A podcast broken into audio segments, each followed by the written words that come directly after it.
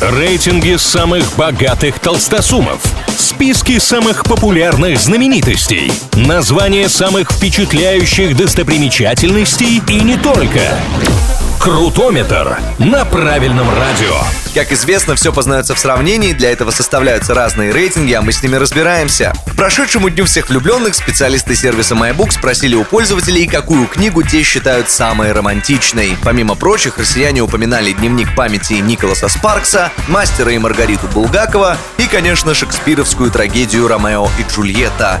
Эти и многие другие произведения в составленном по итогам опроса списке расположились ниже третьей строчки, а топ-3 выглядит так. Бронза списка у повести Александра Грина «Алые паруса». На историю об Асоле и Грее автора вдохновила игрушечная лодочка с шелковым парусом, которую Грин увидел на витрине одного из магазинов. Произведение Александр Степанович посвятил своей второй супруге. На второй строчке этого рейтинга «Унесенные ветром» Маргарет Митчелл. Во многом своей популярности работа обязана одноименной экранизации 1939 года, главные роли в которой исполнили Вивьен Ли и Кларк Гейбл.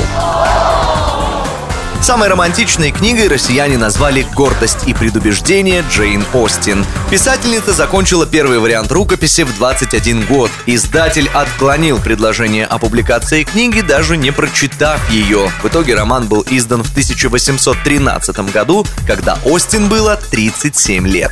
На этом на сегодня все. Услышимся в новых выпусках Крутометра на правильном радио. До встречи. Крутометр на правильном радио.